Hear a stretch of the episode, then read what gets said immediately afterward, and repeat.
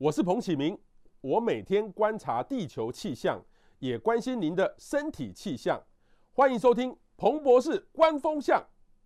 不知道你最近有没有注意到一个新闻？哈，呃，抗癌小天使汤佩兹很年轻，她才二十五岁哦。她其实在十九岁的时候发现她有一个卵巢癌。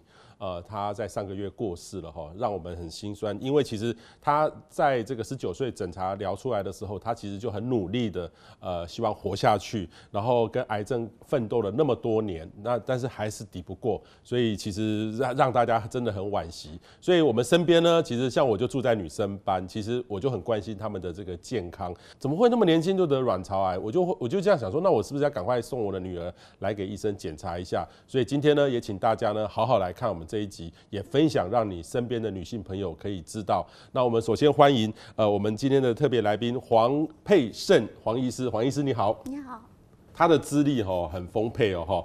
中国医药大学医学系，然后呢，他又去呃台大念了一个硕士班，后来又跑去政大念一个法学硕士在职专班哈。那他现在呢是北医的这个呃妇产科医师，同时也是刘教授妇产科的主治医师，所以呃经验非常丰富。哦医生，我好奇的是说，你们是学霸是不是？怎么医生还会去念一个法律法学院的硕士啊？那因为我们在临床上，因为跟病人在沟通的时候，有时候常常会遇到一些医疗纠纷啦。后来还是去念了一些相关的东西，然后增加自己的知识跟啊。啊，这样真的有差别吗？这等于是对保护医生或保障病人，比较会知道法律上有一些条文。其实法律人跟医学上的医疗的思考逻辑完全是不一样。不一样的哈。好，医生，这个什么是卵巢癌？卵巢癌的高风险族群是什么？这个这个例案例呢，怎么会十九岁就得到卵巢癌啊？卵巢癌的高风险族群其实是老年人。那呃，这个汤小姐她其实算是比较年轻得卵巢癌的。那我们其实比较重要的一件事情是，如果年轻的女生得到卵巢癌，其实比较多的关系是跟基因或者是遗传有相关。所以当你们家有比较明显的家族史，包括是卵巢癌啊、内膜癌这些，可能大家都要注意，甚至是乳癌、大肠癌这些都比较有相关性。其实卵巢癌里面有十趴的病人是跟遗传跟基因有相关的。十趴是遗传跟基因。对。那它的。等于得到每年得到这个人数会很多吗？台湾得到的人数其实不多，台湾一年得到的人数大概是一千三百个，那很低啊，那很低啊。可是它是台湾的十大癌症第十名，台湾妇产科里面唯一上榜前十名的就是卵巢癌。所以妇产科没有什么特别的癌症会上榜，除了什么乳癌。乳癌算在乳房外科，对。那在妇产科这一块，我们常见的癌症是子宫颈癌、内膜癌跟卵巢癌。那这三个里面，我觉得死亡率相对最高的。是卵巢癌，可能是到阿妈那个阶段，好发的平均年纪是六十五岁。他的这个症状到底会是什么？呃，他十九岁发生，然后一下就末期了，我很难想象他这个事前会有什么样的症状可以早一点发现，或是根本就发现不了。呃，卵巢癌最难。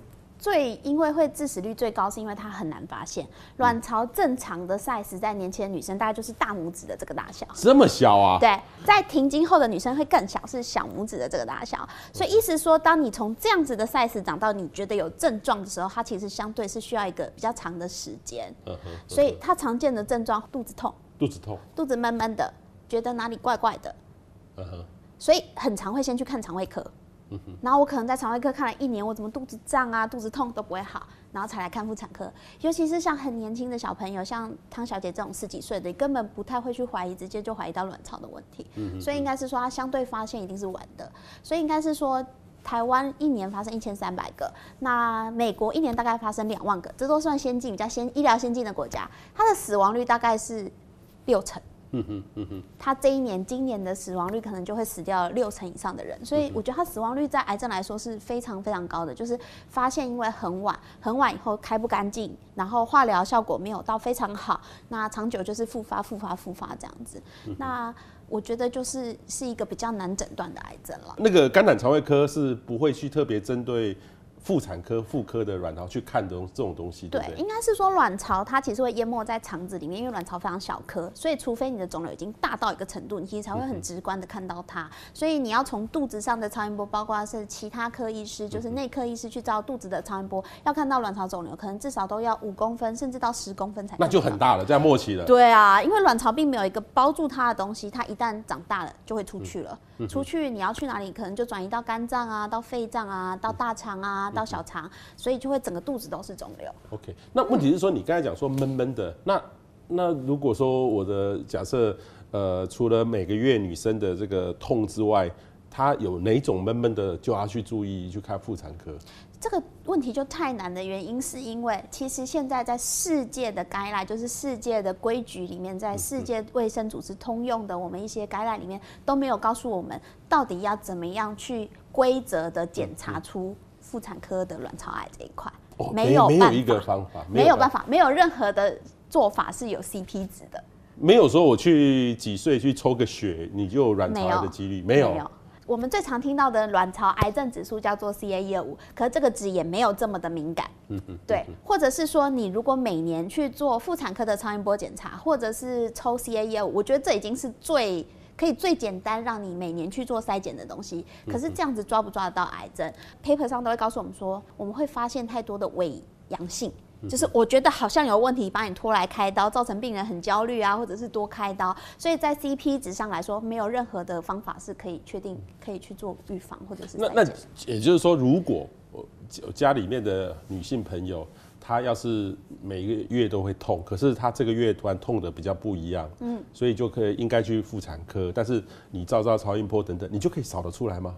呃，很早期的看不出来，但如果已经到稍微有一点腹水或者是有点症状的，可能就扫得出来。哦。那超音波这个东西又取决在操作者的经验值跟判断医生的经验值，所以应该是这样讲啦。如果你要说今天有一个。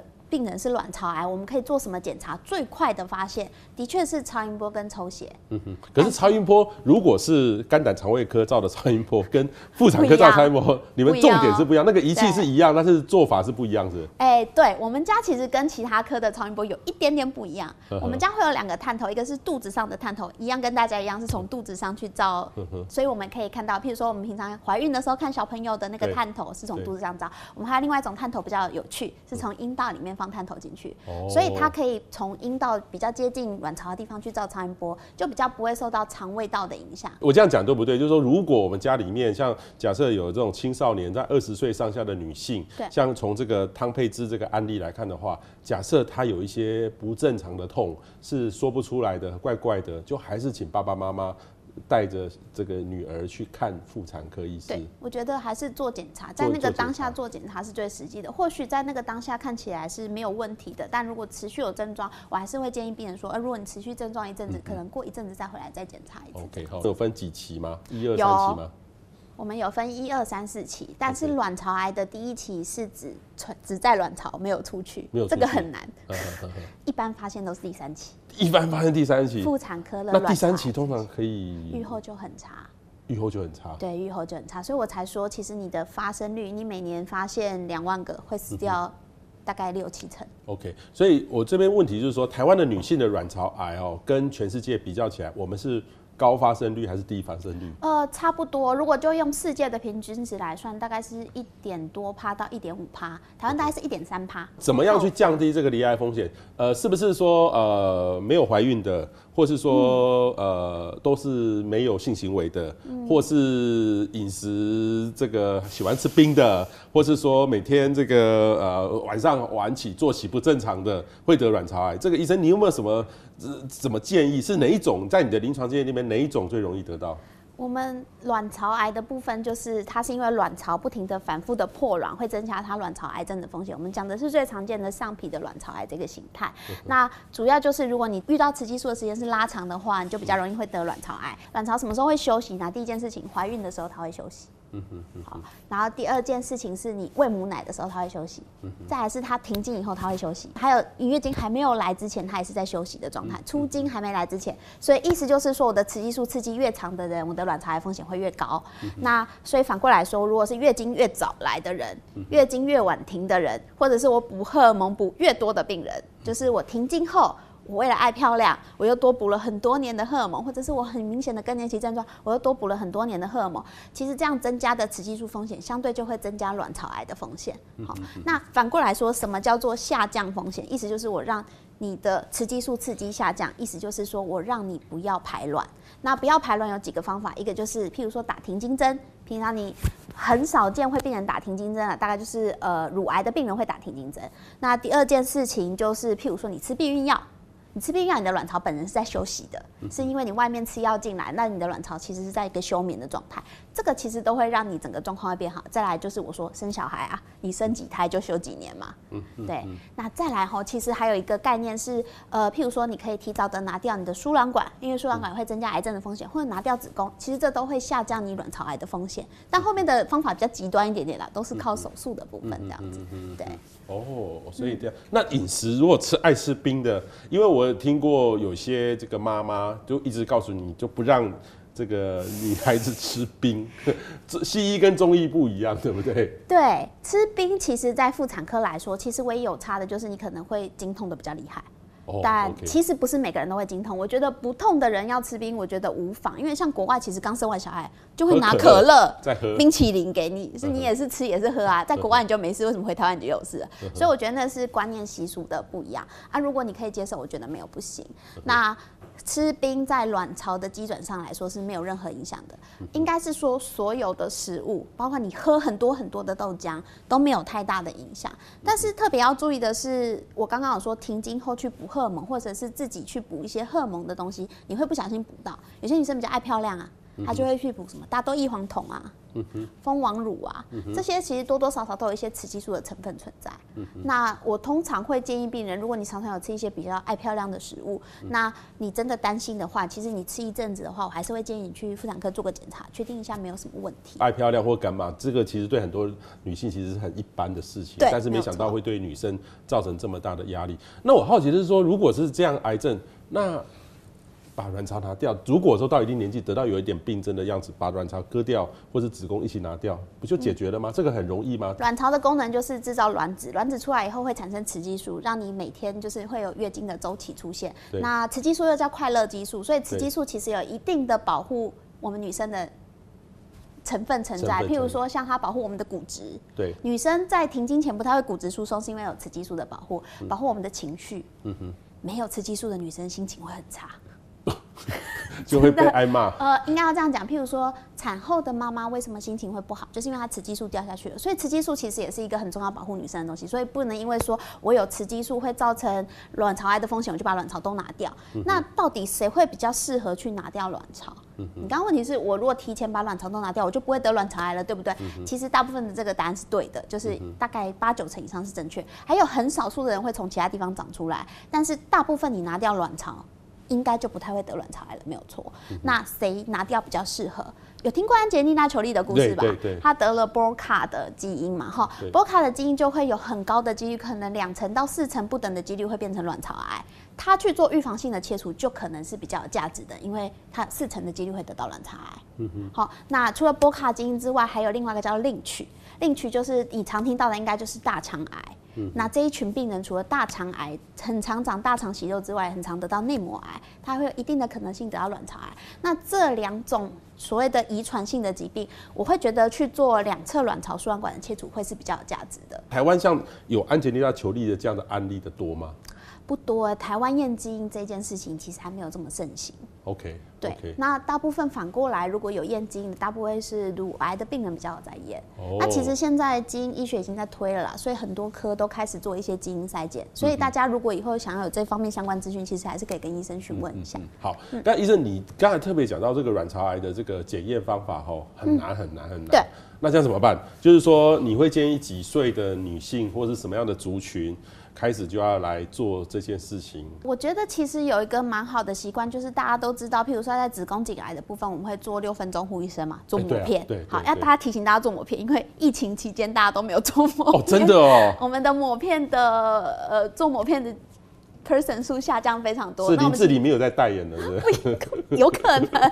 好，总之我觉得，呃，在子宫颈癌的部分是做抹片。其实超音波的地方就是，其实跟大家讲，其实你每年如果有在做健康检查，就是自己有去做健康检查，或者是你有呃。去医院看病做抹片的时候，其实我觉得，如果你有肌瘤或者是卵巢囊肿，其实你一年追踪一次，我觉得其实可以排除掉绝大多数的问题耶。其实也可以比较早发现。那至于你说几岁要开始做，这问题就其实很难，因为它的高风险族群是我刚刚说 peak 是出现在六十五岁，那我可能五十岁开始以后风险会每年用十趴上升。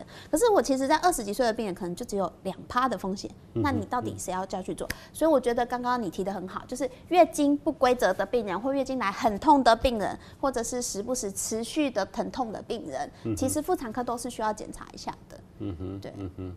所以要是我的女儿突然说啊，这个月经比较早来，或下个月晚来，有一段时间没来，月经比较不正常。因为有时候我看他们有时候考试，嗯，他压力大的时候，他真的会有一点点不正常。现在小孩压力很大。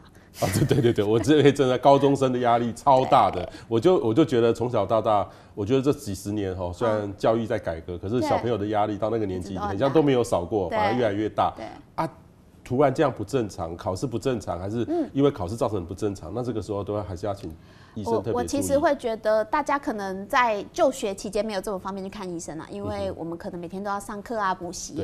那其实我会建议大家，就是至少大概每半年或者是寒暑假，如果病你的小女生在这一段时间月经都很不规则，还是带去看一下妇产科，我觉得会好一点点。嗯就是呃，其实可以评估一下卵巢的状况跟子宫的状况。那因为有些小女生可能会三个月月经没有来，然后一来血崩。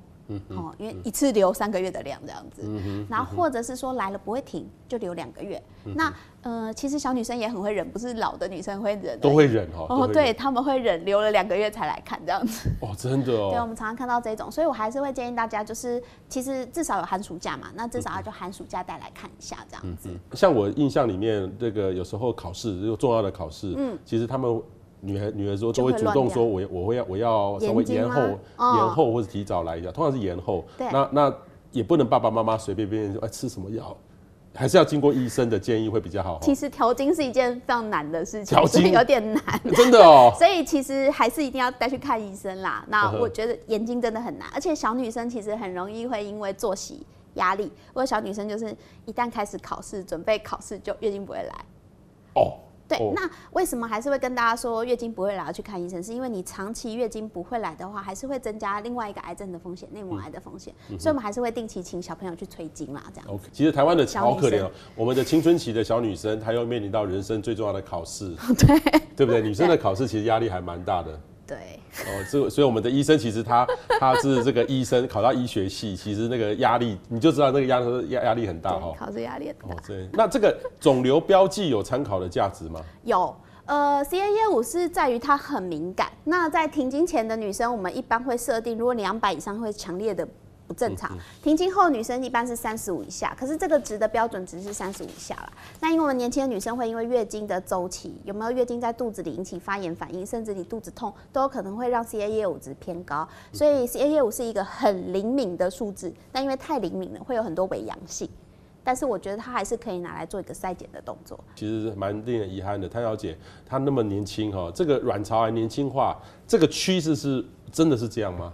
其实按比例来说，按并没有增加，并没有增加，并没有增加，应该是社群媒体的力量比较大，所以小朋友会玩手机，所以比较年轻的小朋友的整个比较症状就会被 push 出来给大家知道。这样，台湾其实比其他国家早发现癌症，我们都算早发现的。卵巢癌是真的太难发现，不然我们其实所有的癌症我们都算是前段班，我们都是很常看医师，很早发现疾病，跟其他国家比起来，对。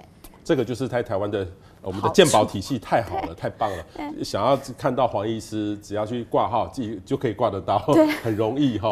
另外一个呢，就是子宫内膜异位症哈。其实呃，子宫内内膜异位症其实也会增加这个卵巢癌的风险，是真的是这样吗？对。子宫内膜异位症，大家应该比较常听到的是巧克力囊肿，甚至是腺肌症。那比较特别的是，它异位到卵巢的部分，它叫巧克力囊肿，的确会上升卵巢癌的几率。它会上升几种，其中比较特别的几种卵巢癌，包括内膜型的跟量细胞癌。那这两种癌相对来说，量细胞癌的预后会偏差。嗯哼。所以应该是说，呃，在巧克力囊肿变成的癌症里面，它的预后会比较差。嗯哼。对，而且因为呃这种很年轻就会发生，所以应该是反过来说，我有病人得到子宫内膜异位症，到底有几趴的病人会抓到会变成癌症？其实可能要抓到快十趴的这样子的几率。所以有巧克力囊肿其实不能这么轻忽啦。所以你刚刚说的经痛，经痛就可能是长巧克力囊肿或者是子宫内膜异位症。那可能其实就真的里面会有藏一部分的癌症这样子。嗯嗯。对，所以还是要检查。我印象里面这种经痛到底是？都都每个女生都会痛啦，哈，但也有有人特别痛，有人特别不痛。像我印象里面，这个以前从这个大学的时候，有些女生啊，老师她今天那个来了，不来不来上课太痛，生理假，对，生理假。像我公司现在大概都有生理假，真的哪一种痛是合理的？哪一种痛很痛痛到就是她必须去休息？呃，现在我有看过，因为经痛叫救护车的、啊。哦，经痛可以叫救护车。经痛叫救护车来医院，然后我运过病人经痛在门口晕倒的。哦。这么严重哦？对，所以他们的痛法跟你想象的痛法可能其实是不一样的。有些的确很痛，或者是每个人对疼痛的承受度其实是不一样的。所以其实不管你是哪一种痛法，其实看医生都可以给你缓解的一些方式啊。所以我觉得其实第一件事情，如果经痛真的很厉害，还是要看医生确定没有疾病，然后再要求跟医生讨论怎么样去使用药物让你缓解这样子。那刚刚说的问题是子宫内膜异位症会增加多少卵巢癌的风险？大概会两倍。两倍啊？对。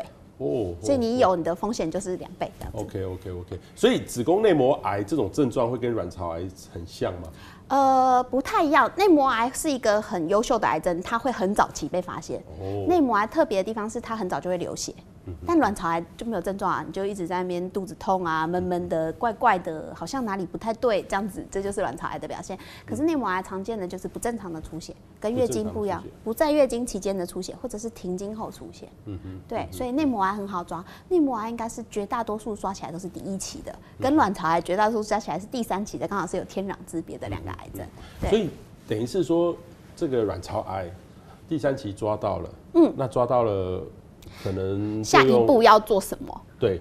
用标靶吗？呃、还是用卵巢癌标准的治疗是这样。我们肿瘤满肚子都是的时候，第一件事情是我们会先去做进一步的检查，因为当你卵巢长肿瘤的时候，其实我们会先去做断层，确定其他器官我们转移。那第二件事情，我们会去评估你的上下消化道，包括你的胃跟你的大肠，因为胃、大肠或者是乳房都有可能会转移到卵巢变成癌症。那如果是原发性的癌症，就确定不是胃癌、大肠癌，也不是乳癌的话，我们就把它当卵巢癌来治疗的时候，我们选择的手术是要把卵巢跟子宫跟淋巴结、大网膜这些里面长肿瘤的地方都要尽量的清除干净，清干净以后再做化疗。嗯嗯。那我刚刚有说过，一开始就讲过，卵巢就是它没有界限，所以它一开始就会整肚子都是。那肚子都是的感觉，就有点像是呃一点一点的小小点的，像米粒甚至更小颗的，然后在肚皮上扩散，哎，满满都是，到处都是，所以不可能清得干净。所以这些小颗的肿瘤，我们就要靠。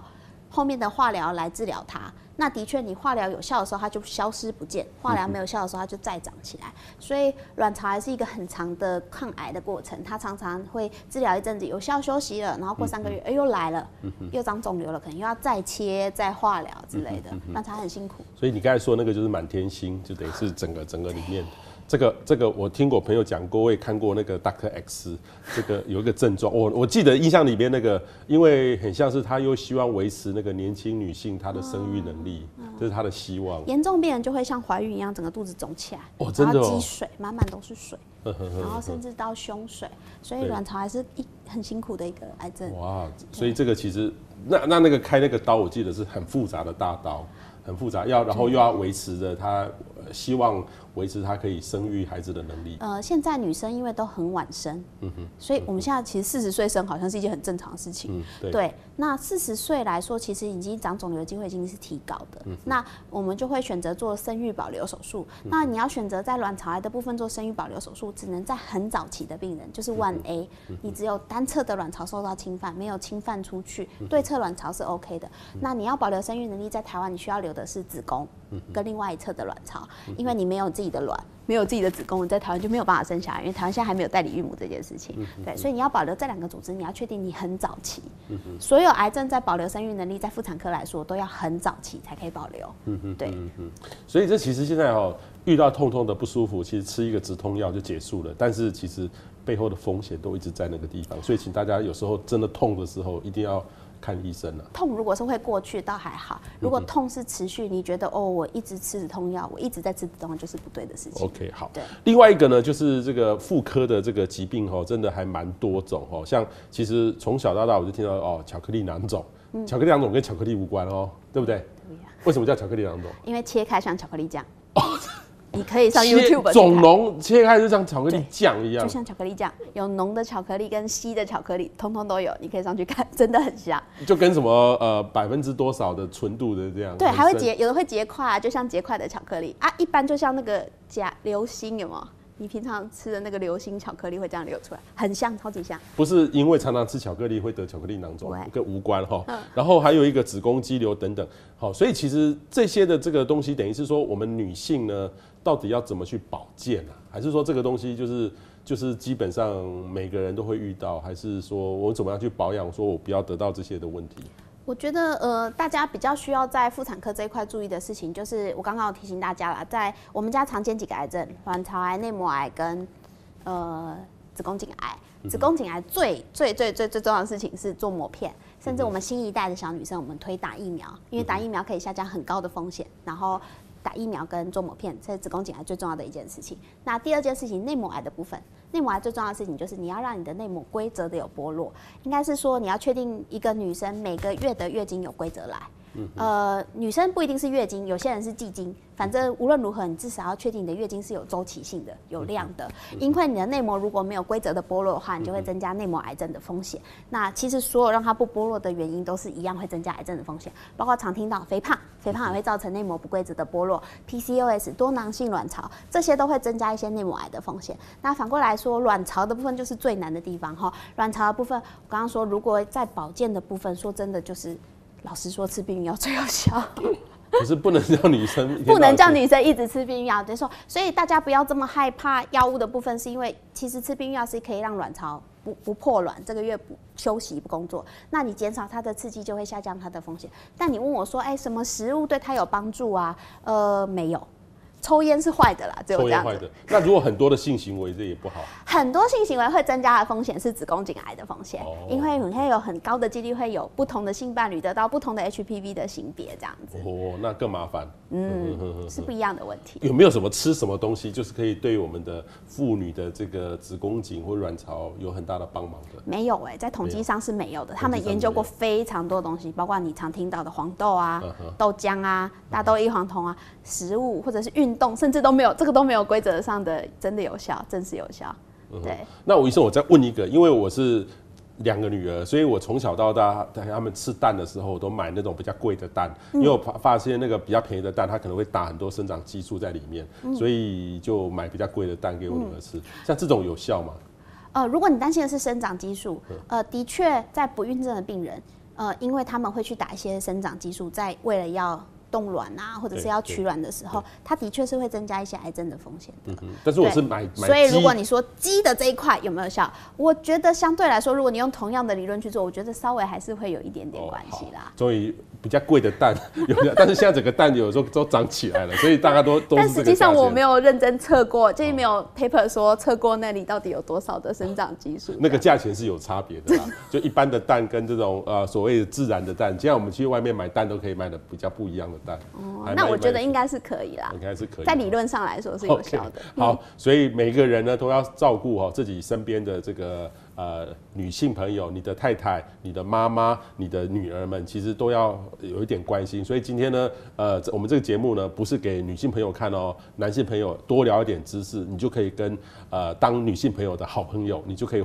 把这个家里面的这个呃安太岁安安好，你就可以过得更快乐哦，更更健康哦。我们非常谢谢黄医师，谢谢谢谢。谢谢大家好，我是彭启明，在这里要跟大家宣布一个消息，就是彭博士官风向的 Podcast 正式上线了。跟传统广播不同的是，Podcast 是一个随选播放的平台，你可以想听就听。想停就停，你可以想象成是一个声音版的 YouTube，你不需要到特定的平台，可以用手机 APP 订阅下载 iPhone 内建的 Apple Podcast，或是 Android 也有 Google Podcast，也可以在 SoundOn、Spotify 收听彭博士观风向。